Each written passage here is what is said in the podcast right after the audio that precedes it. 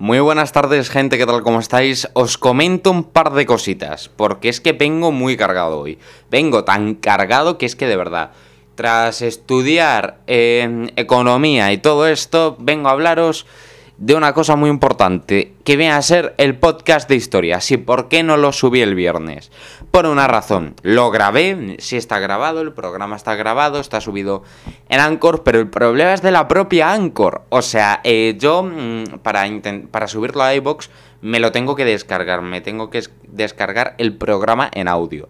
Tanto que se me descargaba el programa en vídeo, tal cual se me descargaba el programa en vídeo y pues no he podido subirlo, no ha habido manera. Y en vez del final del programa, el monólogo del final que siempre hago, os voy a dejar, ojo, eh, os voy a dejar con todo esto. O sea, vamos eh, a hablaros con lo de con lo de historia, que perdonad que diga lo de es viernes, mm, es viernes con ganas de fin de semana, sí, pero es por una razón sencillísima aquí yo lo grabé el viernes. Aquí yo lo grabé el viernes. Eso que quede muy claro. Ahora vengo con otra cosa que me ha llamado más aún la atención. Mónica García ha sacado merchandising. Merchandising. ¿A qué me refiero con merchandising? Que mm, ha sacado una camiseta, ¿no? Ella se la ve todo contenta en su departamento todo contenta, ¿eh? Eso lo primero. Súper contenta. Que es que yo cuando lo vi me pensé que eso era un montaje. Pero no, no, no, no, no. No es un montaje. La primera vez que lo vi, que era con una frase un poco así, que era un montaje, o sea, sí que era un montaje, pero la segunda vez que la vi yo pensé, esto tiene que ser un montaje, ¿no? La camiseta Mónica García todo sonriente que pone, a mí me ha insultado Ayuso. Venga, con dos cajones. Venga, como Ayuso es de, tu bando contrario, pues venga a decir que Ayuso insulta a los madrileños. Es mentira, Ayuso no insulta a los madrileños. Yo jamás he visto un insulto de Isabel Díaz Ayuso a la comunidad, a ningún madrileño. Ni uno solo. Ni uno solo. Y de verdad, me parece de de que a esa persona no le falta un tornillo en la cabeza. Pues sí, yo como supe de Mónica García por lo del tiro. Por lo del tiro, que lo del tiro eso lo tenéis que saber de sobra. Que fue una vez que Mónica García, pues, eh, estaba uno de. Em, no sé si era de PP o de, de Ciudadanos o de Vox. Se pone haciendo que saca una pistola apuntándole haciendo, apuntándole, ¿no? Como si tuviera una pistola. Lo mejor, lo peor, lo mejor es que no llevaba pistola, ¿eh? Pero es que sí. Ahí fue cuando la señorita Mónica García se dio a conocer, ¿eh? Cuando la señorita se dio a conocer que la que la montó en el no como otros, ¿vale? No como otros, pero sí, de verdad, aquí yo debo de decir que fue increíble. Lo de el disparo de, de Mónica García. Eh, pues eso es lo más increíble. Y es fue verdad, causa causó furor con su mención a Ayuso en la camiseta. Es que se la ve tan contenta con el mensaje. Eh, a mí también me ha insultado Ayuso. Incendió Twitter, ¿eh? Incendió Twitter. Yo me enteré por el Instagram, ¿eh? Pues em, eso me parece que es increíble. Ahora os voy a decir el post. Inquilinas, sanitarios, mujeres que han abortado, feministas, colectivo LGTBI, sindicatos, colas del hambre. A mí también me ha insultado Ayuso. Y a ti era lo que escribía la señorita Mónica García. Y yo creo, de verdad, esta mujer, además siendo médica, es que esta mujer es anestesista. Esa es una cosa que me sorprende, de verdad. anestesista. Y madre mía, la de pollos que ha montado. Y también, pues, le dijo la señorita Mónica García que no a Pablo Iglesias. Madre mía. Madre de Dios. Y ¿sabéis qué? Que Ayuso se quejó de, la, de lo de la pistolita. se quejó. Y pues, ¿qué vamos a hacer? Y yo ahora me puse a acordarme, ¿no? De un vídeo, ¿no? Ese vídeo lo grabé en agosto del año pasado, justo eh, cinco días después de empezar este proyecto. Cinco días después, ¿vale? Cinco días después de empezar este, este proyecto, lo que pasa es que hago un vídeo. Hago un vídeo totalmente casero, en el coche, en el que digo... Es que esto es muy curioso. En tono irónico, ¿eh? Y Podemos acabará con la dimisión de Pablo Iglesias. O sea, que Pablo Iglesias se va a ir. Dije en aquel entonces. 4 de mayo del 2020. No, 5 de mayo del 2021 me levanto. Me llega la. Me llega la noticia de que se ha ido Pablo Iglesias. En ese vídeo lo clavo, ¿eh? Y nueve meses antes. Eso es lo que me sorprende. Que lo hiciera casi un año antes ese vídeo y que luego, en mayo de este año, se haga realidad. Parte de mi predicción. Sí, que Podemos acabó con Pablo Iglesias. Un mal resultado de Podemos acabó, acabó con Pablo Iglesias porque según él creía que no contribuía a sumar. Y por, y por no sumar, pues el tío se fue. De verdad, a predecir eso ya es que fue... Que... Esto es lo más increíble que me ha pasado, de verdad. O sea, algo totalmente... Y yo pensaba que Pablo Iglesias no se iba a ir, ¿eh? Que bajo ningún concepto se iba a ir. A lo mejor se iría por penas, que fue lo que plasmé en ese vídeo. Pues al final Pablo Iglesias acabó yendo. Falta Pedro Sánchez, ¿eh? Falta Pedro Sánchez. Comenzamos con los titulares. La incidencia por coronavirus ha subido tras meses de descenso, o sea, pero ha subido muy poco, nos hemos quedado en 42 puntos. Y Sanidad ha comunicado 4.492 casos y 56 fallecidos. Esa es la primera noticia que tenemos, o sea, Ahora toca hablar sobre La Palma un mes después, porque fue hace un mes cuando ocurrió lo de la erupción. Más de 800 viviendas han sido arrasadas por la lava y los afectados se han instalado en casas de amigos o familiares porque no tienen ayudas. Necesitaba comprobar que la verdad ya no me quedaba nada, así que volví solo y, la y vi la montaña del demonio. Marlaska considerará agentes de la autoridad a funcionarios de prisiones. El ministro del Interior ha avanzado que la futura ley de cuerpos y fuerzas de seguridad del Estado dotará de esta consideración a los funcionarios. Esta es una, era una de las principales reivindicaciones de los sindicatos en los últimos años. Mira quién fue a hablar. PSOE y Podemos pactan reducir la espera para recibir el ingreso mínimo. Eh, las dos fuerzas políticas de la coalición del gobierno modificarán el criterio para percibir el IMV y solo se tendrán en cuenta los ingresos percibidos al el año que se solicita. Otra modificación permitirá recibirlo al finalizar el subsidio de ese empleo. Jordi Puyol pide su absolución alegando que el dinero de Andorra era de su padre. R ha requerido la absolución del proceso contra su familia por presuntamente formar una organización criminal que se había enriquecido durante años haciendo uso de su cargo. Dice que su padre envió al extranjero para compensar el riesgo político que asumía. La Catedral de Toledo celebra un acto de purificación tras la polémica de Zetangana. Eh, Francisco Cerro, arzobispo de Toledo y primado de España, ha pedido disculpas por los pecados del pueblo de Dios, sacerdotes, vida, consagrada y laicos, así como las negligencias en el cuidado y respeto del templo. Y pues, gente, así es como acabamos los titulares. Ahora mismo les voy a dejar con una canción que viene a ser una canción tipo de Gorillaz, ¿vale? Porque me apetecía poner Gorillaz aquí, ¿eh? Me apetecía. Gorillaz 19-2000 y la canción que voy a poner después, ya cuando lo de las secciones cortas, es que es buenísima, me mola muchísimo y luego os lo diré al final.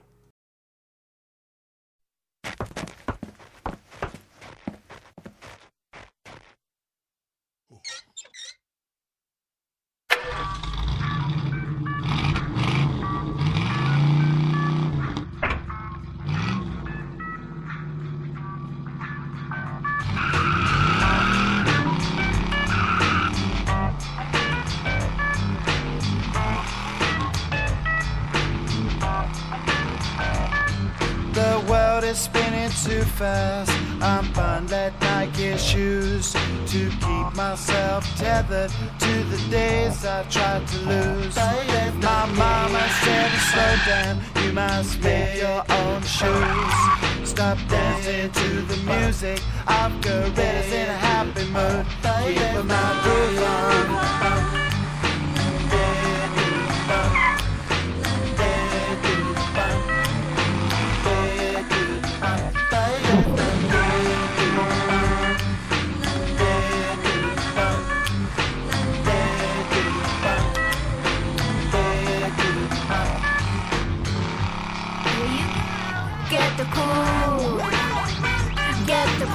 Shine.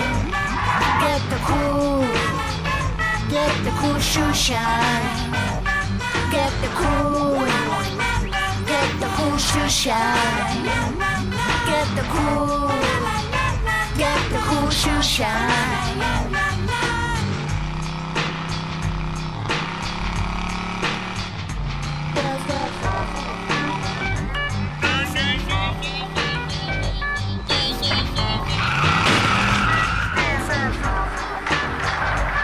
There's a monkey in the jungle watching a paper trail. Caught up in the conflict between his brain and his tail. And if time's elimination, then we got nothing to lose. Please repeat the message. It's the music that we choose. Keep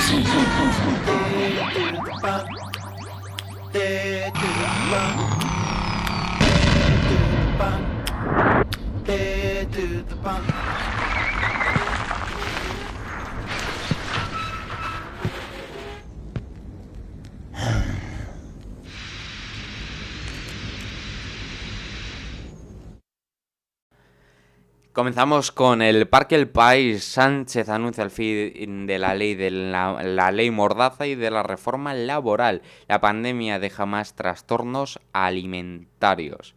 Ahora el mundo. Sánchez secunda a Yolanda Díaz y reta a la Unión Europea con la reforma laboral. Dudas más que razonables de que Plus Ultra cumpliera todas las condiciones. La vanguardia. Europa afronta el invierno con las reservas de gas más bajas en 10 años. Sánchez iza la bandera de la socialdemocracia para impulsar al peso en las urnas. ABC. El 60% de los votantes socialistas piden la extradición de Puigdemont. La buena sintonía de Pedro Sánchez con los independentistas no parece coincidir con el deseo de sus votantes, según el trabajo de GADE 3 para ABC. La muestra también arroja que 3 de cada 4 encuestados ven insuficientes las medidas del Ejecutivo contra la subida de la luz dato que desnuda la promesa del presidente del gobierno eh, de contener el precio de la electricidad en cuestión de supervivencia política, la amenaza silenciosa contra el jefe del Ejecutivo la tienen perfectamente identificada sus electores, que queda claro que el 40% de los votantes socialistas cree que Yolanda Díaz dobla el pulso al PSOE.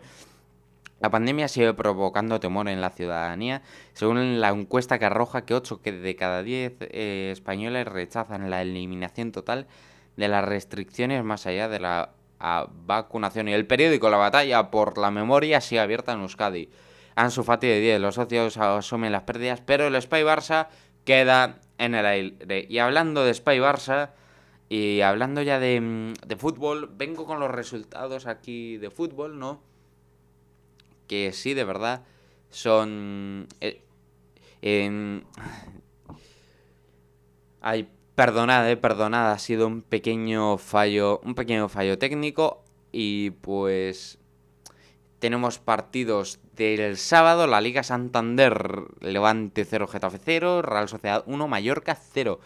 Ayer em, jugaron Rayo 2, Elche 1, Celta 0, Sevilla 1, Villarreal 1, Osasuna 2 y Barcelona 3, Valencia 2. Y mm, hoy, al parecer, eh, juega el español contra el Cádiz y ahora mismo está jugando el Alavés contra el Betis, la segunda parte. Y mañana, pues ya tenemos partidos de la Champions League y también eh, vamos a seguir teniendo partidos de la Champions League el miércoles y para allá el jueves eh, la Europa League, partidos de la Europa League. Y ya hablándoles de Europa League, comenzamos con el tiempo, venga.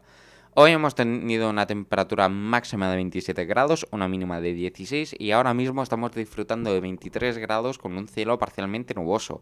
Se van a poner los cielos mucho más nubosos durante la noche y para mañana ya tener un día completamente soleado.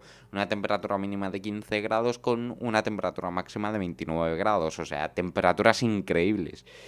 Veraniegas. Y ya bajan. Ya comienza la bajada de las temperaturas, pero mm, tampoco va a ser tan pronunciada el miércoles, 28 de máxima, 13 de mínima. Mm, tampoco son tantos cambios, de verdad. Y mm, unos cielos parcialmente nublados por la mañana, pero luego ya por la tarde completamente soleados. Y ya a partir del jueves es cuando ya el bajón de las temperaturas. Y pues eso, ahora mismo os quería dejar con Chop Suey de System of a Down. Canción que me encanta, me fascina, es increíble y pierdo la cabeza. Cuando la escucho de verdad, me encanta, me encanta esa maravillosa canción. Y después os dejo con el podcast del viernes. O sea, el podcast del viernes, el de historia, que no pude subirlo el viernes debido a problemas que hubo con Anchor. Así que hasta mañana.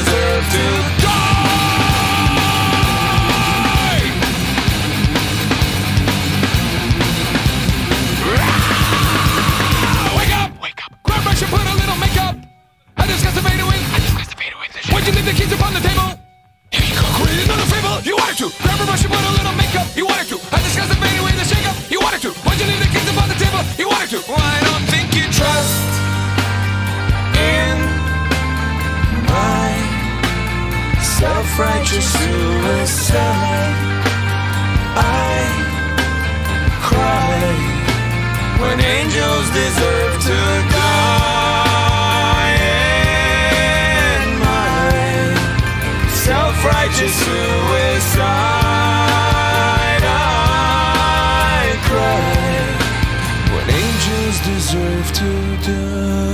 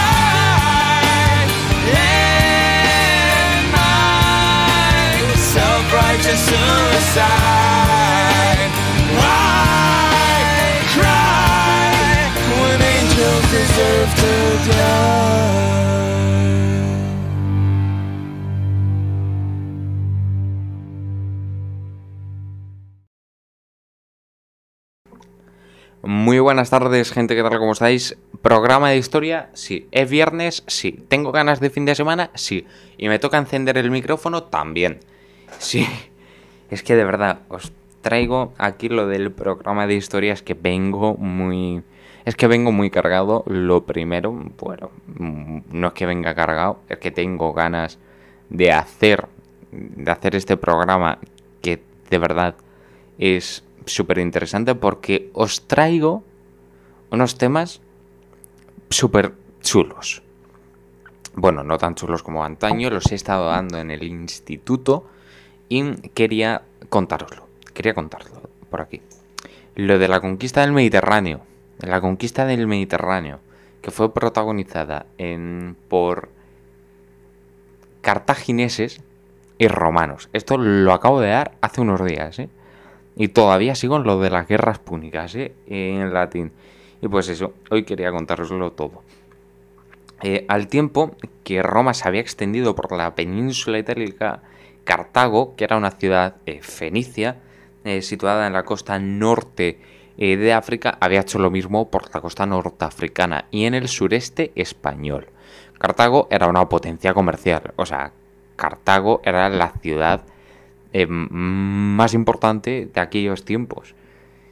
Y naval, también era una potencia naval. Hasta entonces las relaciones entre Roma y Cartago habían sido cordiales. Roma no era una potencia naval ni comercial, pero Cartago sí.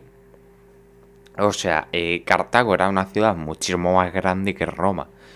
Pero al conquistar Roma, la Magna Grecia, en la parte sur de Italia y Sicilia, el panorama cambió. Ahora Roma y Cartago defienden cada una de sus intereses e inevitablemente tendrán que chocar. Este mm, enfrentamiento es el que se conoce como eh, las guerras púnicas, que duraron desde el 264 hasta el 146 a.C. Pero oye, oye, oye, una guerra que dure 118 años no puede ser, al menos por aquella época.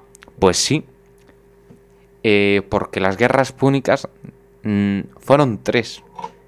El conflicto entre romanos y cartagineses no fue uno, sino fueron tres conflictos. Os voy a contar ahora mismo eh, cómo fue lo de la primera guerra púnica, ¿no? Que el motivo para la guerra fue que Roma, ¿no? Em, Roma quería conquistar Sicilia.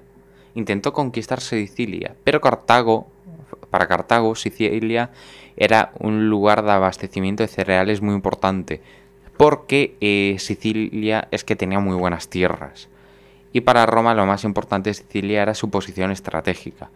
Cartago quería Sicilia simplemente pues por todos los productos que tenían, porque además, como ya viene dicho, Sicilia es una isla con muy buenas tierras y pues con muy buenas tierras de cultivo y pues eso. Pero ambos ejércitos no eran iguales, o sea, el ejército de Cartago con el ejército romano no tenía absolutamente nada que ver. Eh, Roma era una potencia, infan- eh, una potencia militar en infantería, mientras que el punto fuerte de Cartago era la marina. Tras varios años de, enfrentamiento, los romanos comprenden que solo derrotarán a Cartago por el mar.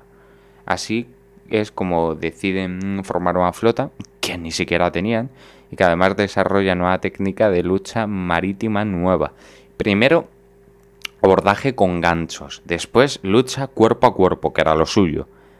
Y esta técnica les permite derrotar a los cartagineses en las islas Égates en el año 241 antes de Cristo y ahí es cuando ya se acaba.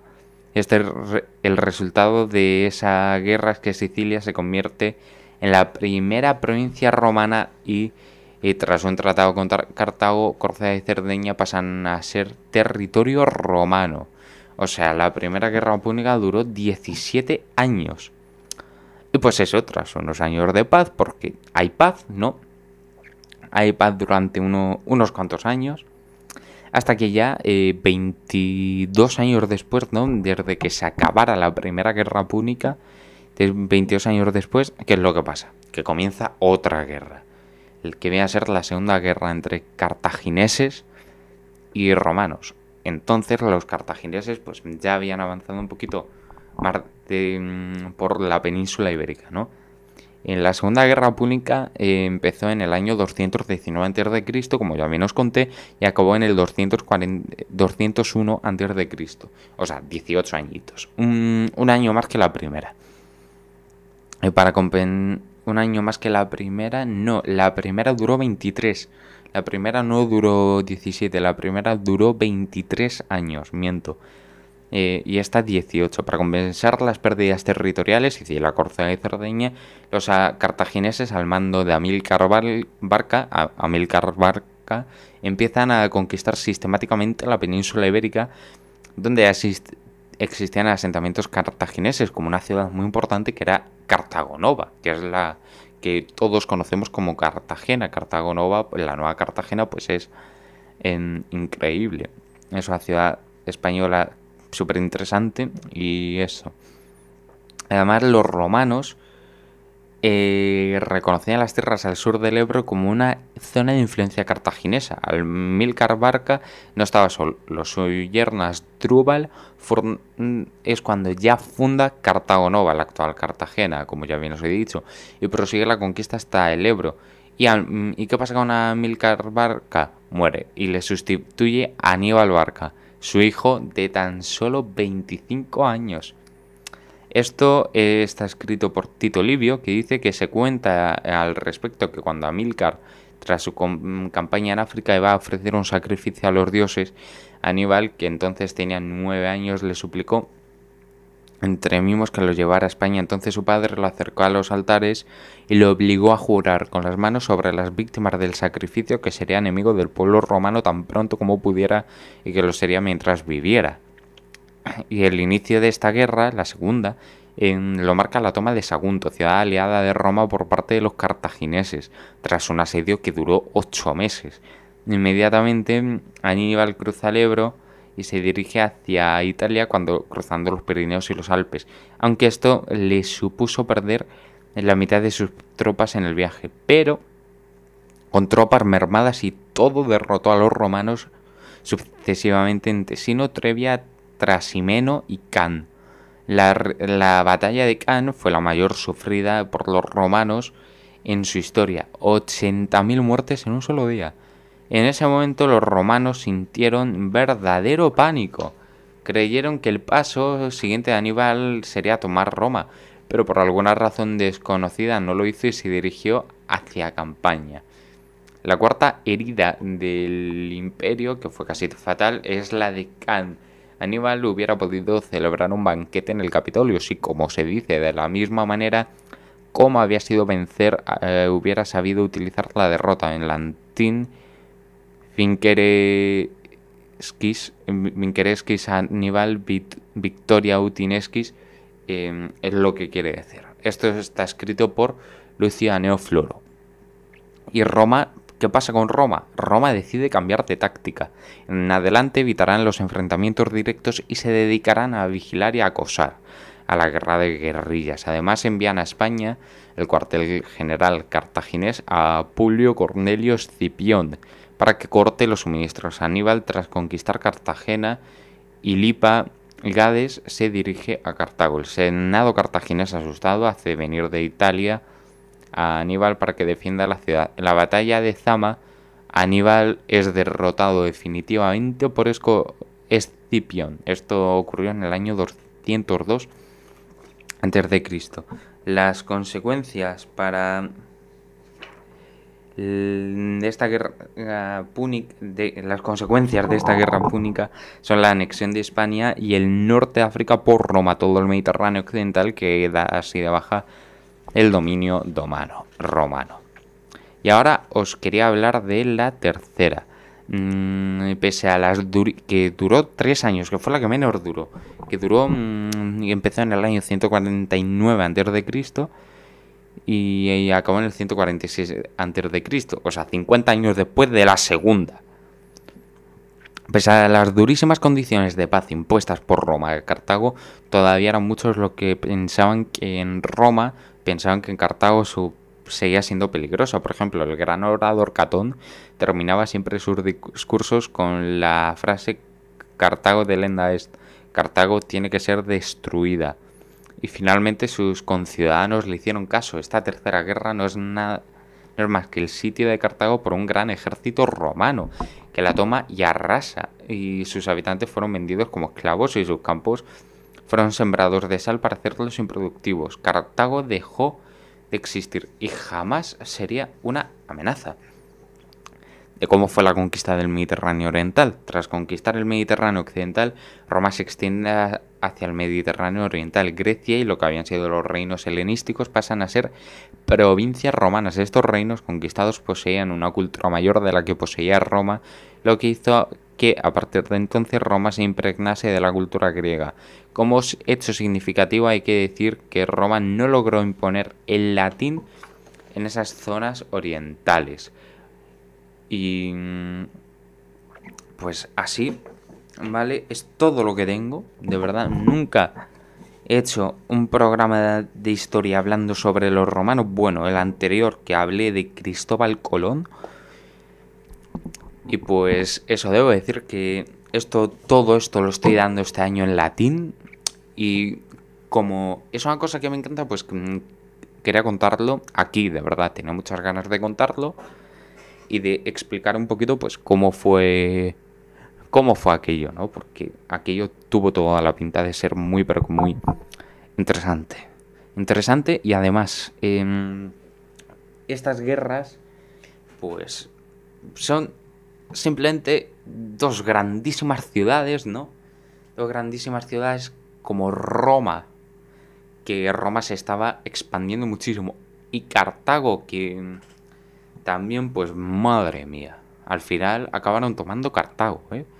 Eh, Roma anexionó Cartago y las guerras púnicas la ganó Roma. Primero fue con la toma de Sicilia.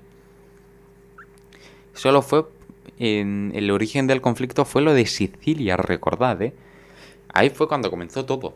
Ahí fue cuando comenzó todo, como ya bien os lo, dije. Pasamos desde lo de Sicilia, ¿no? Porque mm, Roma la quería por su, pro- por su posición estratégica y mm, Cartago la quería por sus buenas tierras de cultivo porque tenían se podía cultivar muy bien en la isla de Sicilia, se podía cultivar de maravilla y pues hasta todo empezó con eso. Con la maldita Sicilia y todo acabó con la toma de Cartago que era eso lo que quería Roma, cargarse a Cartago, anexionar Cartago y hacer que Cartago pues forme parte del imperio romano, o sea, y sí, así fue.